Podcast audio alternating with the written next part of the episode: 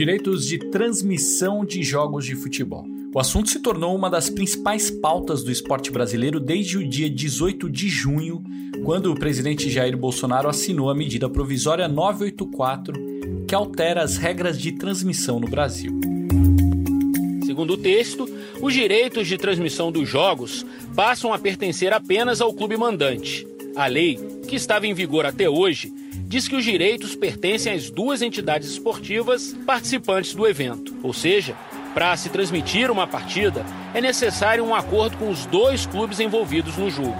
A MP muda isso e fica valendo até que o Congresso a aprove ou a rejeite. Direitos de transmissão são as principais fontes de receita dos clubes brasileiros. Se a MP for aprovada pelo Congresso e virar lei, muita coisa pode mudar no futebol. No jogo em casa de hoje, a gente vai discutir o que isso quer dizer para o produto, para os times e, claro, para os torcedores. O Martim Fernandes vai receber o comentarista Paulo Vinícius Coelho, PVC, o jornalista especializado em negócios do esporte Rodrigo Capello e o Bruno Maia, especialista em novos negócios na indústria do esporte. Segunda-feira, dia 6 de julho, eu sou Guilherme Pereira. Seja muito bem-vindo ao Jogo em Casa. Bruno, o Flamengo jogou ontem contra o Volta Redonda, o clube inicialmente cobraria 10 reais para quem quisesse ver por uma plataforma, depois voltou atrás, exibiu o jogo gratuitamente no seu canal. Que balanço que você faz dessa, dessa iniciativa, desse, desses primeiros efeitos práticos da medida provisória que mudou a regra dos direitos de transmissão? Martim, obrigado pela pergunta, obrigado pelo convite. Então, a minha maior preocupação com isso, desde que saiu o dia da, desde o dia da, da eu escrevi já um artigo dizendo isso, que o maior risco que a gente teria era de fazer as coisas de maneira porca e se vê em pouco tempo é, diante de um questionamento sobre o modelo do streaming ou não. E hoje já comecei a ler coisas assim em rede social, falando, ah, não chegou a hora do streaming ainda, e não tem nada a ver uma coisa com a outra. O streaming não tem culpa de nada, a culpa é de quem não sabe como conduzir isso e faz as coisas de forma assodada e buscando outra coisa, outros interesses, talvez mais barulho do que resultado efetivamente. Né? Então, acho que a grande preocupação que a gente tem que ter é entender que existe uma transição importante que o futebol brasileiro tem que entrar. Essa transição, basicamente, se dá em torno da gestão de dados dos torcedores, né? transformando eles no que eu chamo de transformar em fã, é, para conhecer uma parte desses torcedores, pelo menos. E o streaming é um dos meios para se fazer isso. O streaming não vai solucionar tudo. O streaming não veio para substituir a televisão, assim como a TV não substituiu o rádio. Né? As mídias se somam e cada uma tem características diferentes, seja de distribuição, de consumo e também de público. E eu acho que é isso que a gente tem que entender. É, é mais uma plataforma chegando que tem que ser anexada a um ecossistema e não colocada numa posição de vilã é, ou super-herói que vai nos salvar a todos. Não é isso. PVC, na semana passada você é, escreveu e falou que, que essa essa MP e os efeitos dela poderiam resultar no, no fim dos estaduais como nós é, conhecíamos. Nesse domingo, o presidente da CBF, Rogério Caboclo, deu uma entrevista para o Globo em que bancou os estaduais, defendeu o modelo, disse que eles vão continuar no que vem. Como é que você acha que o, que o sistema, a CBF, as federações vão reagir a essa mudança, a esse quadro novo? Politicamente, eles vão tentar manter o modelo. O modelo politicamente interessou para todo mundo por muito tempo. Eu também acho que se um dia a gente tiver um presidente da CBF que queira romper com esse modelo, ele não vai anunciar que vai romper com esse modelo, porque a confederação é a reunião das federações. Se ela fosse a vontade dos clubes, ela se chamaria com clube. Não, ela é confederação. Ah, se, se, ele quiser romper, ele vai, ele, ele, vai fazer isso em silêncio. E nem acho que seja o caso do Rogério Caboclo. E acho também que os estaduais têm uma missão importante no Brasil, que é fazer o Brasil jogar em 8 milhões e meio de quilômetros quadrados. O que não pode acontecer mais é você escravizar os grandes para que os pequenos joguem esses 10 meses. O que vai acontecer é se de fato houver o rompimento dos contratos, como aconteceu do Carioca, e, e o, não, a não renovação do Gaúcho em 2021, do Paulista em 2021. Paulista até uma coisa à parte, mas do Baiano do Mineiro e assim por diante, aí vai haver o estrangulamento dos campeonatos estaduais. O que vai derrubar os campeonatos estaduais, e é isso que me parece, pelo cancelamento do contrato do Carioca, a Globo está demonstrando que ela não tem mais o mesmo interesse que teve em outros momentos nos campeonatos estaduais. As federações têm esse interesse, mas para que os estaduais permaneçam neste modelo que a gente conhece, eles precisam de dinheiro, de financiamento. Se não for a Globo fazer esse financiamento, eu acho que uma televisão como a ESPN, por exemplo, pode fazer o financiamento do estadual, mas eu não acredito que, que exista o financiamento pela televisão dos estaduais. Ou seja, para ser interessante para mim transmitir de Palmeiras e Corinthians pelo Paulista, eu não preciso transmitir, comprar Jacuipense e Vitória. Então, a questão é, se houver o estrangulamento financeiro dos estaduais, eu acho que eles acabam no modelo que a gente conheceu. Ah, neste domingo, houve a transmissão de Fluminense e Botafogo até em função de uma liminar, né? Capelo, a TV é mais ou menos 40% do que os grandes clubes arrecadaram é, em 2019 segundo o levantamento que você fez dos 24 maiores clubes, dos balanços desses clubes. Já é possível é, medir o quanto isso vai mudar? Já é possível é, afirmar se essa MP vai ser boa, vai ser ruim? Pelo que você conversa com, com dirigentes, com quem entende do mercado, o que, que dá para esperar é, de impacto financeiro no, nos clubes nessa medida? Olha, Martim, no longo prazo não dá para cravar nada ainda quem dá respostas certeiras e definitivas para esse assunto ou está falando bobagem ou está enganando o torcedor. O que a gente consegue já perceber no curto prazo são algumas consequências claras, como por exemplo quando a Globo rompe com o contrato de transmissão do Campeonato Carioca. Botafogo, Fluminense e Vasco tinham um contrato de 18 milhões de reais, que a partir de 2021, salvo alguma mudança no cenário que a gente ainda não, não previu, vão acabar, eles não vão mais receber esse dinheiro. Isso deixa esses clubes mais próximos, por exemplo, de um Bahia, com quem eles já tinham dificuldade para competir. Né? E isso até leva a gente a alguns questionamentos, como por exemplo, a gente sabe que a MP saiu por incentivo do Rodolfo Landim, presidente do Flamengo. A gente sabe também que o Alexandre Campelo, presidente do Vasco, estava colado no Flamengo, estava colado no Bolsonaro, então supostamente estava participando disso tudo. O seu Alexandre Campelo agora, nesse instante, perdeu uma receita de 18 milhões de reais, não tem nenhum tipo de participação numa eventual bloco, você tem uma corrente de dirigentes tratando disso e não esboçou nenhuma reação a nada até agora.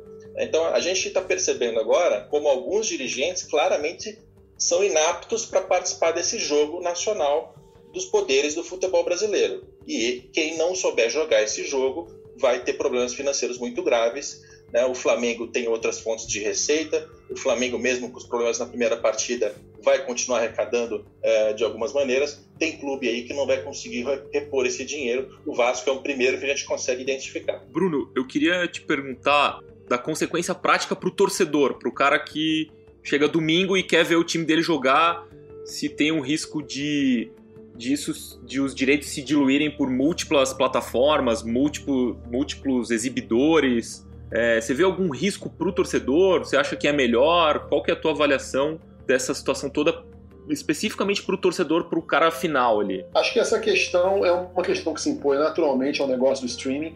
É uma discussão que já está em curso na Alemanha na Itália, especialmente.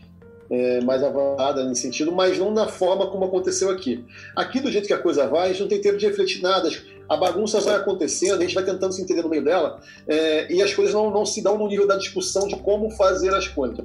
É, eu vejo que a gente tem uma janela ainda. Eu sempre falo para mim, na verdade, assim, o Brasil tem um momento de ouro para fazer muito bem essa transição, porque, bem ou mal, o contrato atual foi fechado no momento ainda de alta, né, da TV a cabo e tal, que vinha começou a descer a ladeira nos últimos anos, cada vez desce mais rápido, mas ele foi comprado em alta e ele vai ser entregue em baixa lá na frente. Né? A televisão vai estar pagando no final desse contrato muito mais do que ela consegue rentabilizar com o futebol. Isso é um problema dela, que fez esse contrato de longo prazo.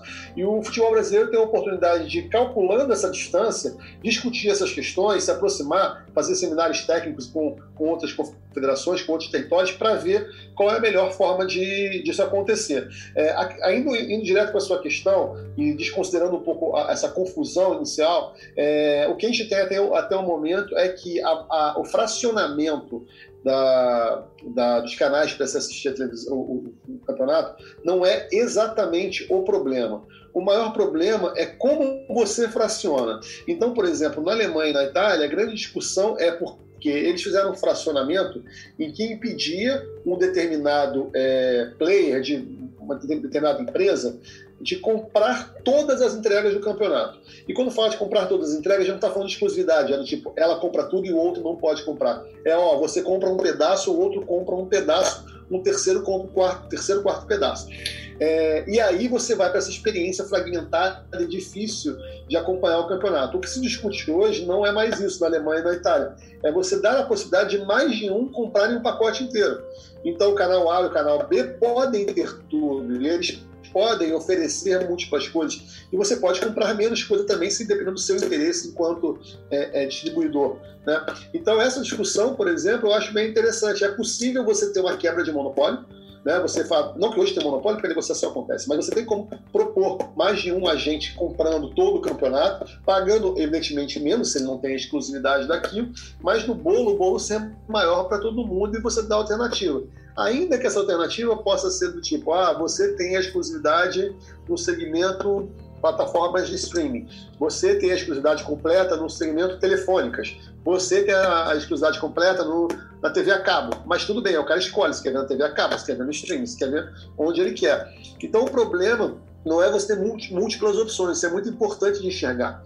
Né? A, é, concorrência é sempre bom. Agora, como você empacota essas entregas, o que está acontecendo hoje é a gente está indo para o pior modelo de todos, que é o jogo a jogo. Né? Cada um por si, cada hora um, eu faço o meu, você faz o seu, não tem bloco para negociar, eu valho mais, você vale menos, você não vende para ninguém. Aí, aí é um, um meu boi que não, não, gera, não gera resultado efetivo para o produto final, que é o futebol brasileiro. Martinho, eu queria me, me intrometer nesse assunto, porque como no fim de semana a gente teve o jogo do Flamengo, teve a polêmica dos 10 reais, a transmissão no Maicujo, talvez o torcedor agora esteja perdido em relação ao que está acontecendo. Só para apresentar uma coisa.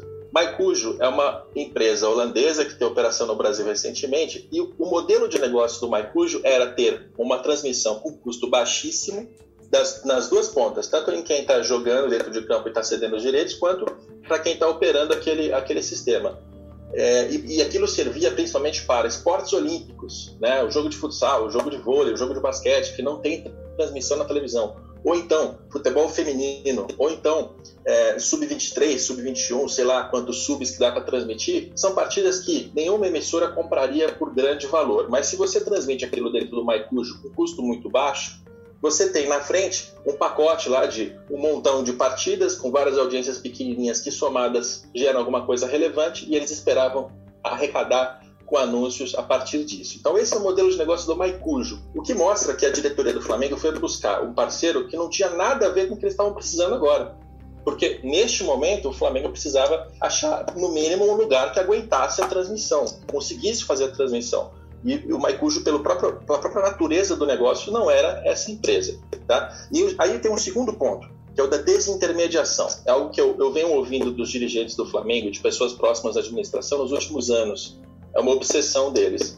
Desintermediação significa o seguinte: hoje o pay-per-view transmitido pela Globo tem a Globo como intermediária nessa relação. O Flamengo cede, cede os direitos, a Globo tem a sua plataforma Premiere de pay-per-view, ela colhe as assinaturas e repassa uma parte desse dinheiro para o Flamengo. Não só para o Flamengo, para todos os clubes. É uma conta que hoje você tem lá cerca de é, 500 e poucos milhões de reais, essa pelo menos era a última previsão em relação à arrecadação, dos quais 62% ficavam com a Globo e 38% ficavam com os clubes. Então o que, é que os dirigentes do Flamengo pensam? Eu não quero mais perder esses 62%. Eu acho que esse produto é tão bom que eu quero transmitir ele sozinho para arrecadar esse valor sozinho. Então, eu quero tirar o intermediário do negócio. Essa é uma filosofia muito forte nessa, nessa diretoria do Flamengo. Qual é a diferença para a, a, o ideal, o que eles pretendem chegar e o que está acontecendo hoje? A transmissão no YouTube continua tendo um intermediário, que é o YouTube, que vai fazer anúncio em cima, que vai é, pegar uma parte daquele valor das doações, que, que muito se comentou, 30% ficou para o YouTube. Então, você ainda tem um intermediário no meio que está arcando com os custos da transmissão, né, da, do servidor, da rede que sustenta aquilo, é, mas está ficando também com uma parte da receita. Então, transmitir no YouTube não é ainda aquilo que a, a diretoria, do, diretoria do Flamengo parece querer. O Maicujo tampouco, porque também é um intermediário no meio do caminho. No futuro, o que a gente pode esperar que o Flamengo está tentando fazer é ter a própria Flá TV com servidor próprio, com custos próprios, e é aí que esse fim de semana tão marcante em relação ao problema dos 10 reais vai colocar em xeque essa estratégia.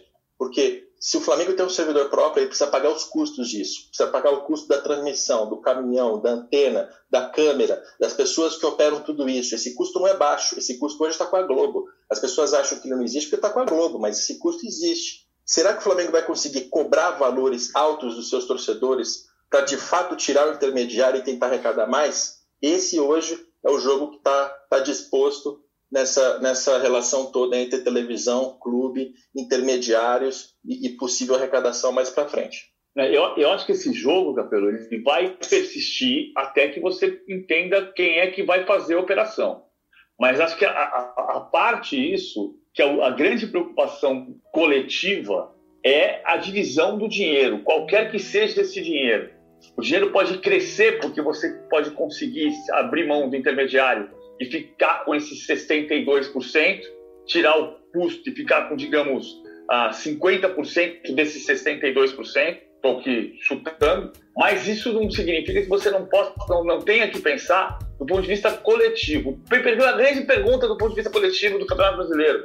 Porque, por mais que o Campeonato Brasileiro continue desequilibrado, a partir do momento em que você teve 40% da divisão igualitária 30% por desempenho e 30% por audiência, a, a distância do primeiro que recebe para o último que recebe, que no caso é o 16 colocado, passou a ser de 40%. Na Inglaterra, do primeiro para o vigésimo, é de 36%. A questão é que no pay-per-view, com toda essa diferença que você explicou, o Flamengo tem uma cota mínima de 120 milhões de reais e o Atlético Paranaense e o Bahia tem uma cota mínima de 6 milhões de reais. São 20 vezes e, e aí é que está para mim a grande, a grande questão.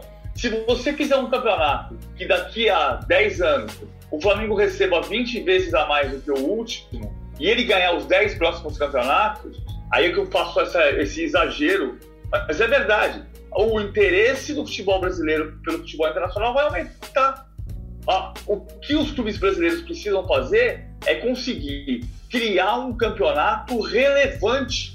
E a gente não consegue o que eu, eu, queria colocar, só voltando ali um pouquinho do que o Capelo falou, essa lógica cega de querer desintermedializar, como se o intermediário fosse um agente do mal, né, é uma estupidez tão grande, porque assim, isso não acontece em nenhum dos mercados modernos que possam ser tomados como referência, essa lógica do intermediário como alguém que tem que ser limado. A noção é de parceria. E eu, eu, eu chamo a atenção, por exemplo, por que, que o Flamengo não faz uma camisa de marca própria e por que, que trabalha com a marca como Adidas? Porque uma marca como Adidas, agrega uma série de valores ao produto do Flamengo, à marca do Flamengo. Assim como a marca Globo também agrega uma porção de coisa ao campeonato. Quando a Globo é, é, promove o campeonato, ela está botando só o jogo no ar, está botando o Globo Esporte, está botando o Jornal Nacional, uma série de ativos que também tem comercialização, onde o patrocinador entra lá também, e por mais forte que seja um time, ele não vai ter a capacidade de comunicação, porque não é o core business dele, que uma Globo tem de gerar dezenas de produtos. Quando esse cara compra, ele compra porque está na Globo, ele não compra porque só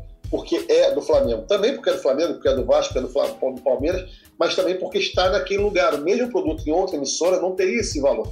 E ao, quando você escolhe o parceiro onde você vai estar, né, como você, quando você escolhe, por exemplo, a Nike, a Adidas, em vez de uma marca local, de uma marca própria, isso está associado também. Não, essa visão de intermediário como inimigo é de uma estupidez muito grande. Né? Ela está sendo aplicada, talvez, por uma uma questão até política em relação à, à distribuição de televisão, mas é, é, é, a televisão é mais um, a televisão, a distribuição dos jogos é mais um elemento dessa indústria que é o esporte, tem uma série de players, talvez o mais importante, e que vai continuar sendo por muito tempo. Então eu concordo com a visão do Capelo, mas eu acho que a gênese dela é muito inocente. É e, por um lado, inocente, por outro, estúpido, sabe? Porque é, isso não vai acontecer se você não tiver gente investindo qualidade. Então, hoje, enquanto se o jogo tivesse transmitido na Globo, teria tido matérias, coberturas, aquecimento, quando faltavam 20 minutos para o jogo, a torcida do Flamengo não sabia se o jogo ia passar ou não. Né? Então, isso tudo vale dinheiro para caramba também e tem que ser entendido é, como uma parceria possível a, a, a, nesse, nesse, nesse ecossistema. Né? Queria pedir um comentário final de cada um de vocês, bem curtinho mesmo, é, se, Bruno, o, esse mercado vai exigir que os clubes é, sejam mais profissionais, tenham outro tipo de visão? Você acha que estamos, o mercado, clubes, é, eventuais exibidores, está tá preparado para esse monte de mudança que vem? Eu acho que o grande desafio do futebol brasileiro, tem falado muito isso, é encarar o trabalho de dados, mais uma vez. É, a gente está falando de um mundo que está indo para uma comunicação um para um, o esvaziamento da televisão, tudo isso que a gente discutiu tem a ver com a mudança de forma de distribuir, distribuir conteúdo no mundo inteiro. Essa parte da distribuição um para um, ela depende da gestão de dados, e isso que não começou, e eu acho que essa é a razão de todas as crises que a gente começou a viver agora, essa história, e vai viver ainda muito para frente, porque os negócios vêm disso. Isso não foi fundado ainda no, no, mercado brasileiro, né? PVC, veremos a criação de uma liga enquanto estivermos vivos, você e eu? Eu acho que não. Ah, mas eu acho que é importante entender um, um detalhe que é assim, a, não, não adianta esperar a ruptura da CBF. A ruptura tem que vir dos clubes. Os clubes hoje dizem que têm agendas comuns, como a discussão com a Comebol sobre áreas em que aparecem patrocinadores deles, mesmo em áreas externas, em que a Comebol chega lá e multa.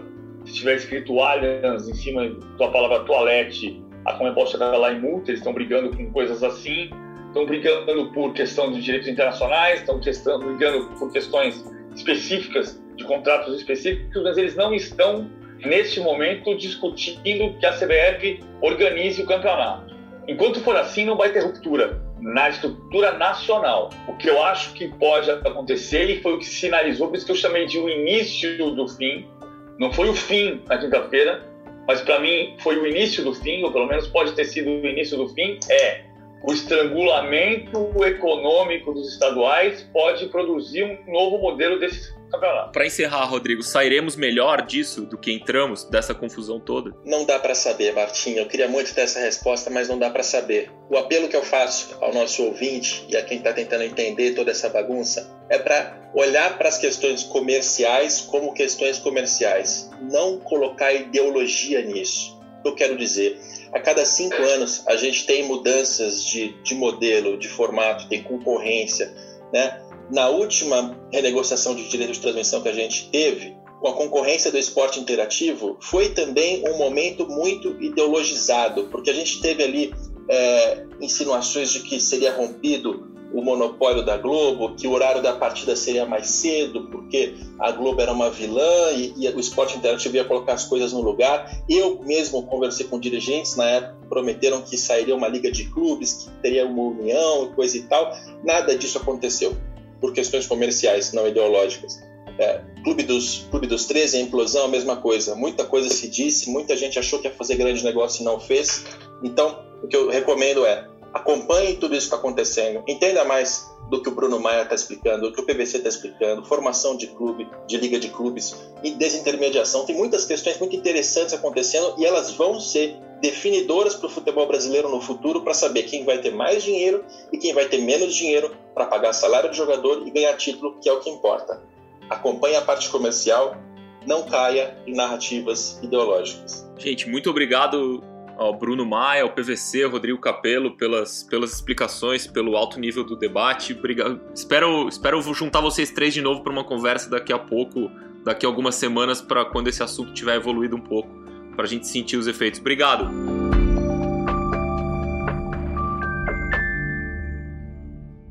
Enquanto o futebol, gente, está nesse nível de discussão, no mundo real da pandemia, o Brasil chegou a 1.604.585 casos da Covid-19. Nas últimas 24 horas foram registradas 535 novas mortes no nosso país. O total agora é de 64.900 óbitos. O Jogo em Casa tem a produção e reportagem da Bruna Campos, do Henrique Totti e do Matheus Capanema. A edição é do Leonardo Bianchi e do Guilherme Daoli. A coordenação é do Rafael Barros e a gerência do André Amaral. Eu sou Guilherme Pereira e hoje estive na companhia do meu amigo jornalista Martim Fernandes. Vamos juntos em mais uma semana. Um abraço para você e até amanhã.